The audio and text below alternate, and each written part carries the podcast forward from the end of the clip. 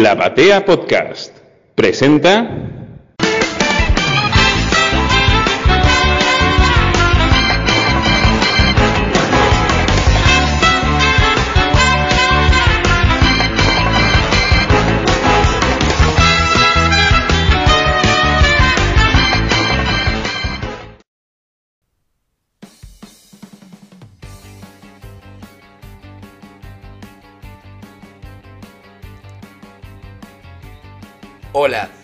Soy Patricio López Tovares y les doy la bienvenida a un nuevo episodio de Crónicas Superheroicas en podcasts y por la batea.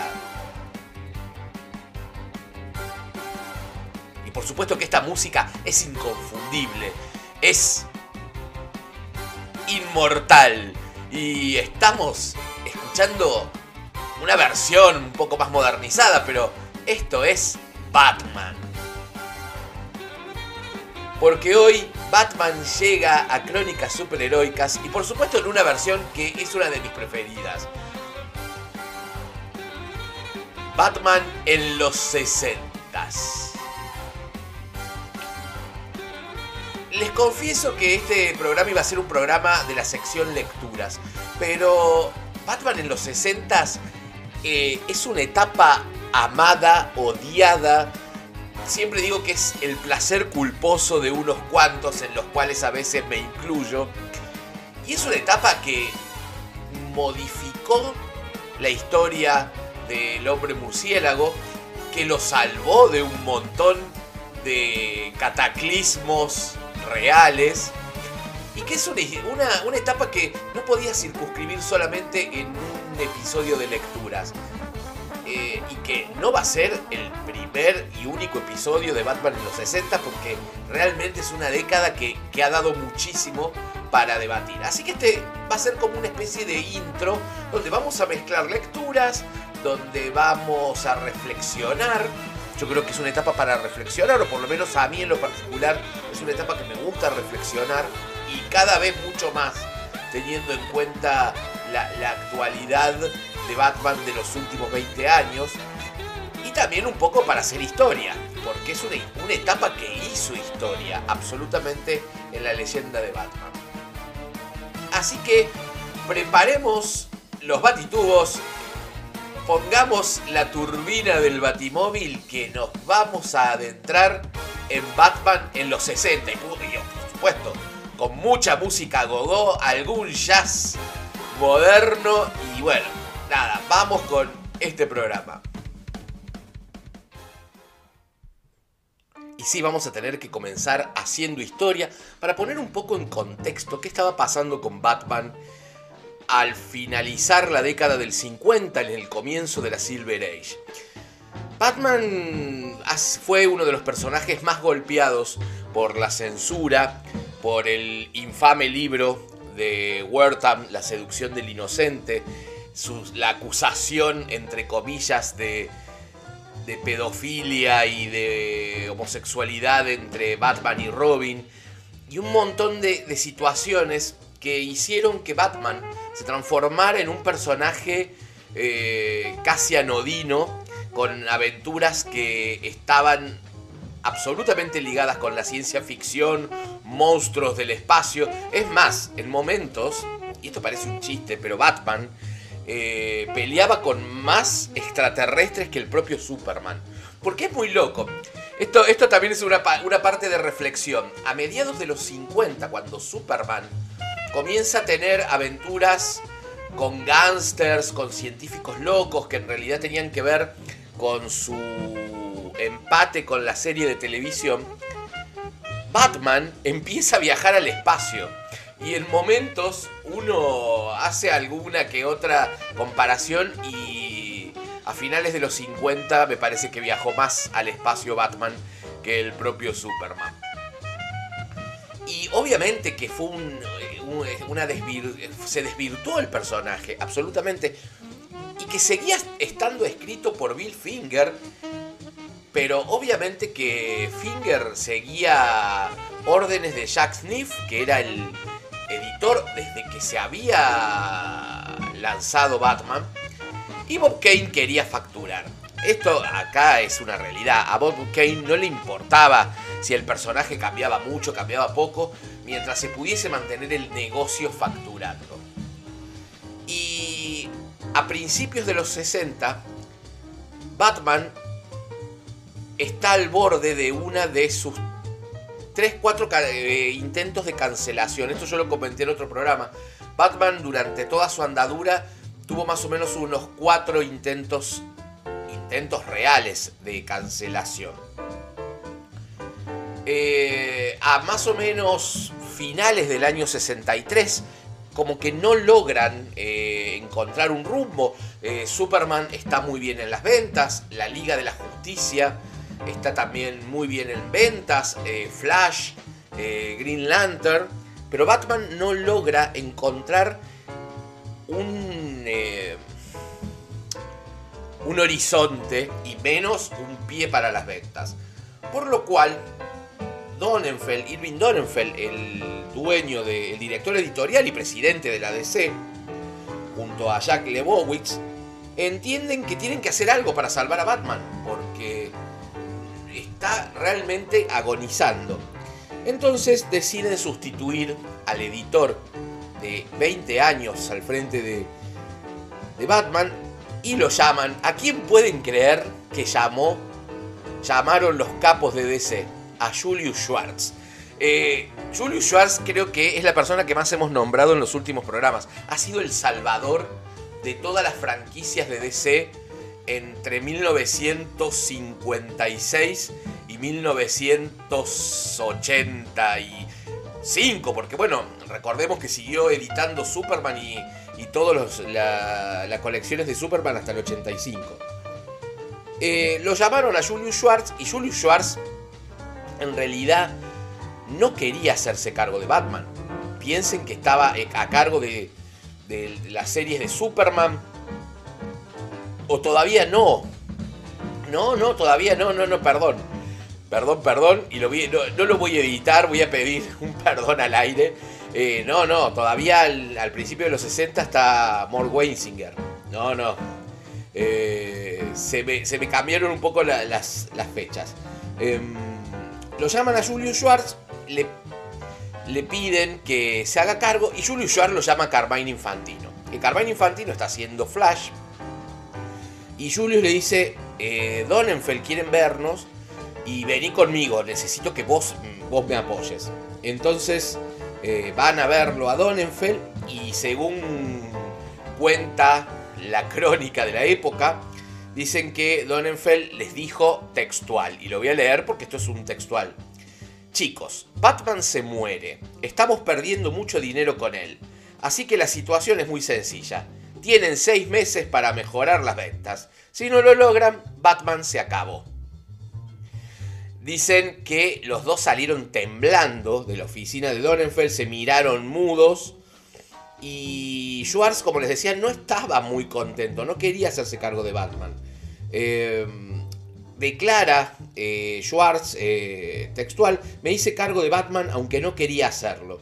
Me dijeron que tenía que encargarme de ello porque sus series se estaban haciendo realmente mal. Tampoco a Carmine Infantino le, hacía mucha gracia hacerse cargo de Batman, le estaba yendo muy bien con Flash. Pero bueno, era, trabajo, eran eh, momentos importantes para la DC. Y Schwartz enseguida dejó estipulado tres conceptos básicos que no iban a saltarse bajo ningún concepto. Primero, quedaba prohibido transformar a Batman en cualquier ser extraño, poderoso o desviado de su creación original. Segundo, se acababan las referencias al espacio exterior y a la ciencia ficción. Y tercero, desaparecía la Batman Family con todos sus miembros. Batwoman, Batgirl, Batmito y Ice, Ace, perdón, el batizabueso, tenían que desaparecer de las viñetas como si nunca hubiesen existido. Porque si hay algo que tuvo preponderancia entre mediados de los 50 y el año 63 fue la Bat, la Bat Family. Eh, Betty Kane, Batwoman, su sobrina... No, en realidad Betty Kane era Batgirl, su tía, Katy Kane Batwoman, Batmite o Batmito, Ace, el Batizabueso y un montón de historias del Batman 2, del Robin 2, eh, donde había que demostrar de que Batman tenía intereses amorosos, que iba a tener hijos y que cualquier cosa que estaba puesto como rumor era eso, solo rumores de un psiquiatra trasnochado. También es verdad que el estilo de dibujo de Batman comenzó a quedar viejo para la época. Eh, y no había muchos dibujantes. Ah, en ese momento estaba Dick Sprang y Sheldon Moldoff. Eh, entitado Dick Sprang por Stan Kane y Sheldon Moldoff por Charles Paris. Estoy haciendo memoria. No, esto estoy haciendo. No, no, no estoy leyéndolo en ningún lado, estoy haciendo memoria. Pero ese eran los tándem. Obviamente que Bob Kane había dejado de dibujar a Batman en el año 40, ya no lo dibujaba más. Eh, Dick Sprang también dibujaba World Finest, pero ya estaba empezando a ser sustituido por Kurt Swan. Y Sheldon Moldoff quedó eh, en Batman y Carmine Infantino con Joe Shiela se hacen cargo de Detective Comics, donde van a hacer el primer gran cambio que es el aspecto gráfico de Batman, su, apariencia. Y donde va a aparecer el símbolo, el óvalo amarillo con el murciélago negro dentro. Que en realidad tuvo que ver exclusivamente con una cuestión de comercialización. Era muy difícil comercializar, eh, hacer merchandising y, franquicias del murciélago solo. Entonces necesitaban, eh, que después pasó como con Wonder Woman, que lo comenté en uno de los últimos posteos en Instagram de Wonder Woman, cuando deciden cambiar el águila por la, la WW.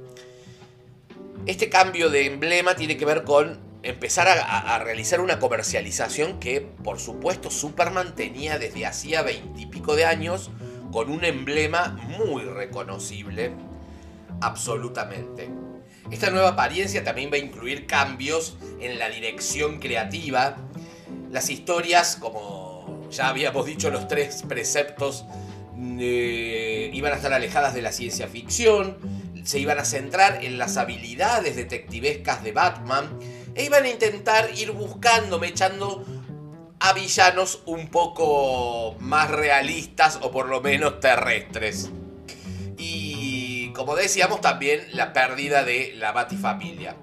En el cambio, obviamente, como decíamos, el logo, no solamente fue eso, Carmine Infantino hizo un cambio estilístico, a pesar de que Bob Kane seguía recibiendo todo el crédito. Eh, y ahora, además de, del óvalo, se habían eh, pulido algunos detalles de la capucha, de la capa, de los guantes. Y hay un detalle. En las colecciones de Batman, eh, este nuevo look se dio en el Detective Comics 327, que celebraba los 25 años de Batman y los 300 números de Batman, porque recordemos que Batman aparece en el 27 de Detective Comics, aunque el nuevo logo se vio primero en el World Fighters Comic 141, pero ya estaba diseñado y por una cuestión de fechas terminó saliendo primero en el World Finest. Eh, es la aventura que fue escrita por John Broom, que lo traen de Flash. Ya Bill Finger va a empezar a escribir muy poco, casi nada, y va a empezar a hacer la lenta despedida de Bill Finger porque va a estar haciendo dos, un número por año hasta el 67 que ahí ya deja de escribir, de escribir Batman. Y la historia es The Mystery of the Menacing Mask. ¿Y de qué viene la historia? Vamos a, a ojearla un poco. Batman, mientras persigue a un ladrón de joyas, queda atrapado en una explosión. Cuando sale de eso, que sale ileso, tiene una X roja en su frente. También una marca similar aparece en la frente de Robin. Después esas marcas desaparecen. Y después de analizar la, máscara de Batman, puede rastrear la sustancia química hasta Frank Fenton, un ladrón. Y él, este, Fenton había creado químicamente un dispositivo que eh, bloqueaba los movimientos de, de Batman y Robin. Batman y Robin lo van a buscar al Gotham Village, donde han desaparecido varios delincuentes. Ahí conocen a Linda Green, quien les muestra un mapa con una X, como la que tienen en la frente.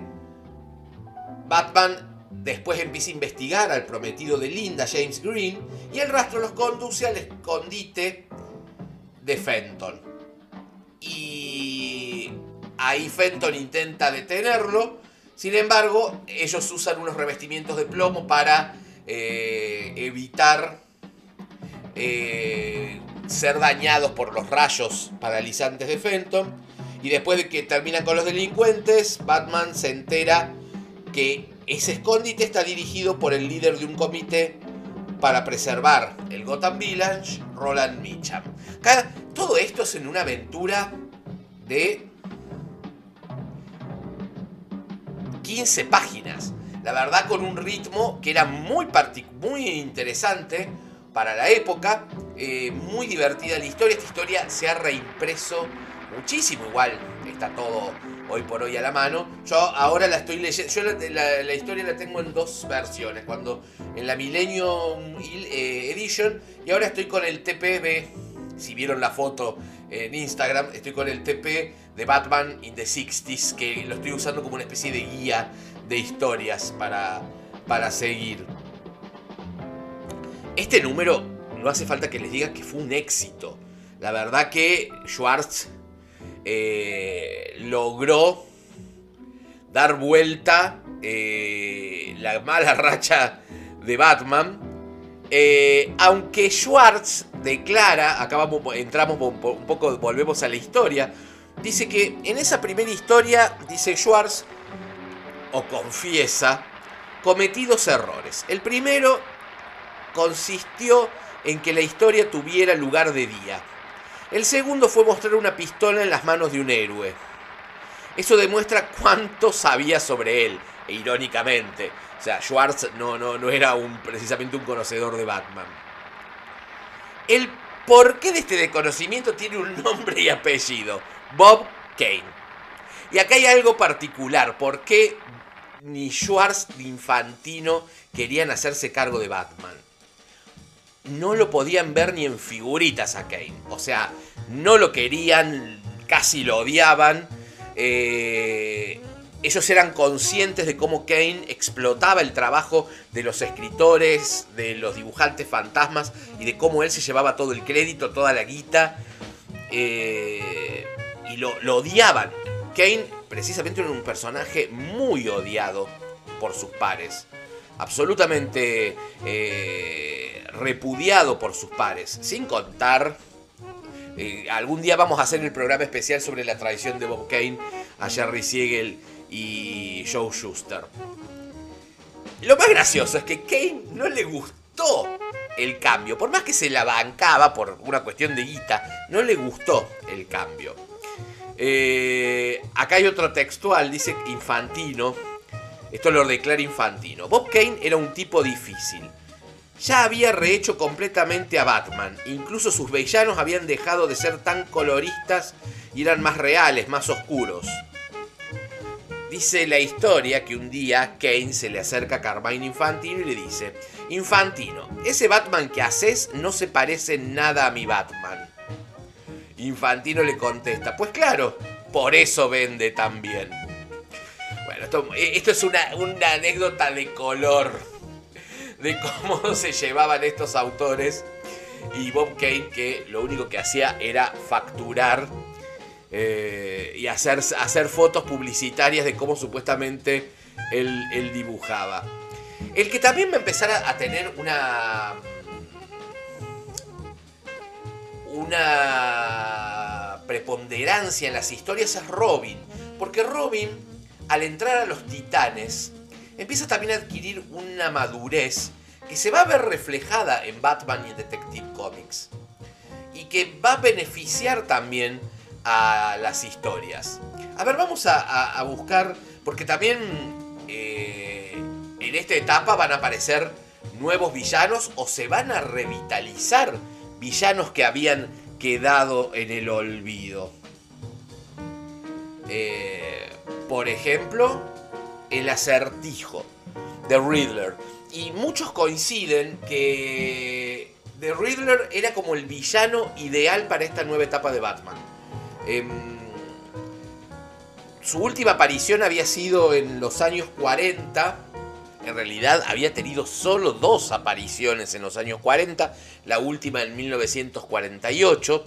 Y quien lo va a rescatar es Garner Fox en el Batman 171 de mayo de 1965, donde el acertijo va a regresar con una continuidad bastante extraña, porque supuestamente ya este acertijo va a ser tomado como el acertijo de Tierra 1, pero eh, se toma como que fue enviado a la cárcel por Batman en la aventura de 1948 y eh, sale, la historia es que sale el acertijo supuestamente reformado de la cárcel, pero en realidad...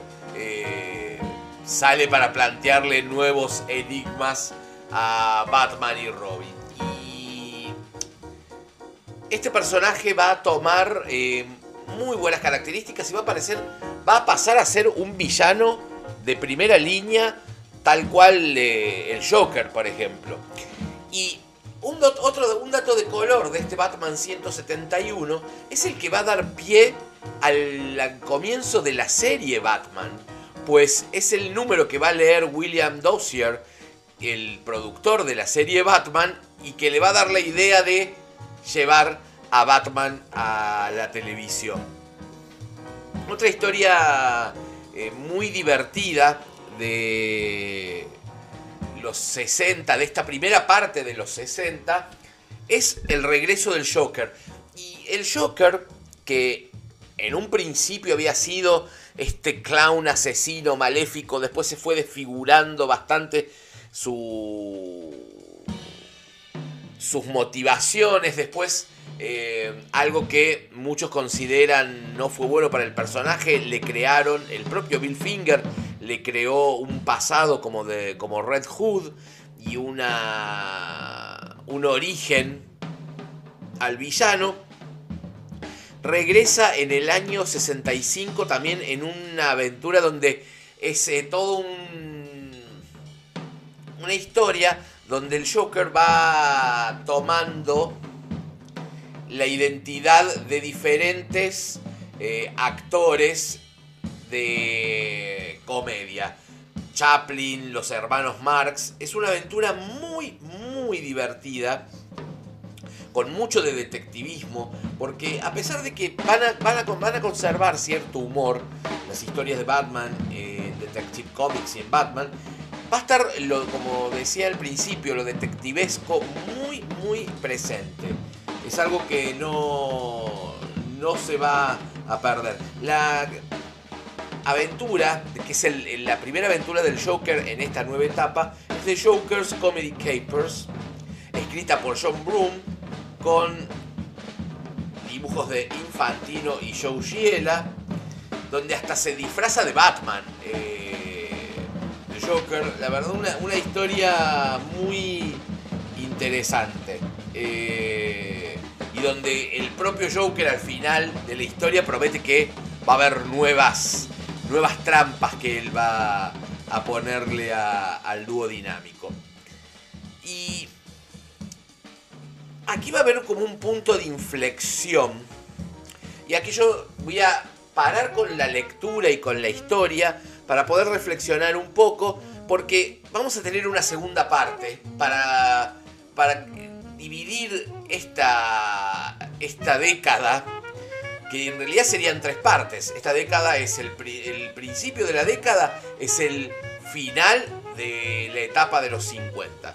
Después vamos a tener el cambio de dirección que se va a dar entre finales del 63 a finales del 65 y por supuesto a partir del 66 va a entrar la serie televisiva que acaba a cambiar toda la historia de Batman absolutamente en un montón de, formas pero eso lo vamos a dejar para una próxima una próxima crónica que prometo que va a ser pronto para que no perdamos el hilo. Eh, seguramente en menos de un mes vamos a tener esta segunda parte de Batman en los años 60. Y, la reflexión tiene que ver con esto de cierta cosa del placer culposo de esta etapa. Para mí en lo personal esta etapa eh, fue una de las primeras cosas que leí, por más que cuando yo empecé a leer Batman, estaba la etapa de Marshall Rogers y Steve Englert, que muy pronto también vamos a tener una crónica de lecturas exclusivamente con, esa etapa. Eh, era la etapa de Len Wayne, Sherry Conway.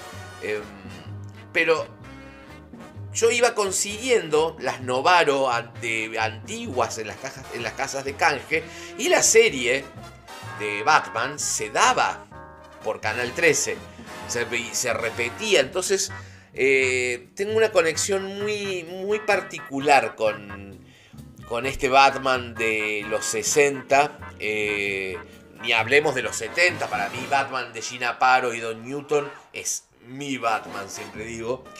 Pero estas aventuras que, quizás puedan parecer muy risueñas y hasta la, serie eh, demasiado camp.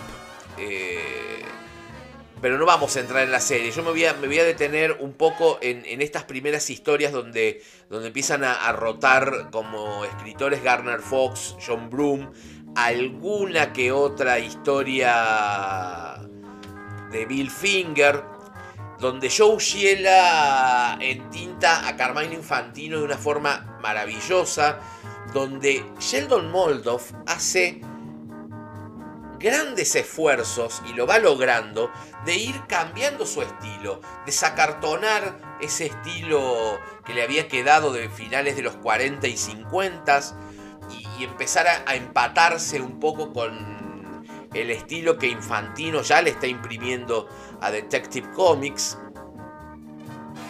Y por supuesto que son historias eh, muy, muy divertidas. Em, donde también, como yo les decía, Robin comienza a tener cierta madurez. Eh, ya él está al frente de, un equipo. Eh, donde empiezan a aparecer villanos como Hiedra Venenosa, Blockbuster. Em, regresa el Espantapájaros. Em, y la serie televisiva va a abrir todo un un nuevo terreno para las aventuras. Así que eso lo vamos a dejar para la próxima. Yo la verdad que son historias que todavía sigo disfrutando. Obviamente, como siempre digo, este tipo de historias hay que leerlas en contexto, hay que disfrutarlas eh, sabiendo de dónde vienen. Por supuesto que no tienen que ver absolutamente nada con el Batman post-crisis o con el Batman del que quizás eh, todo, varias generaciones últimas están acostumbrados a leer. Esto puede llegar hasta parecer una pieza de museo, pero siguen siendo raíces del personaje, siguen siendo em, cosas claves que van sumando a la leyenda del encapotado. Sigo eh, repasando los dibujos y, la verdad que, es interesante cómo logran cierto cambio a cómo venía Batman. Ustedes piensen que Batman entre 1947 y 1963 no tuvo casi cambios en la parte gráfica. Eh, sí, siempre digo que es muy fácil distinguir cuál es el Batman dibujado por Shelly Moldoff y cuál es el Batman de Dick Sprang. es muy fácil, las líneas son inconfundibles, absolutamente, de los dos. Eh, son la verdad que quizás en algún momento interesantes. Eh, la etapa de los 50, por más que algo he dicho al principio del programa, también es, es una etapa que quizás en algún momento abordaremos. Porque tampoco es que todo era tan malo, eh, que todo era tan terrible que no servía para nada. Porque a veces también las ventas no quieren decir que reflejen calidad. Y esto es, una reflexión que tiene que ver con el, mundo del entretenimiento. Que algo sea taquillero, que venda, no es sinónimo de calidad. Y a veces también la calidad puede no vender. Entonces, eh, ese es un, límite que tiene que ver con los gustos, más que nada. Y no con una valoración cualitativa del producto. Así que bueno, por hoy vamos a dejar acá. Eh, estuvimos escuchando, como siempre, muy buena música.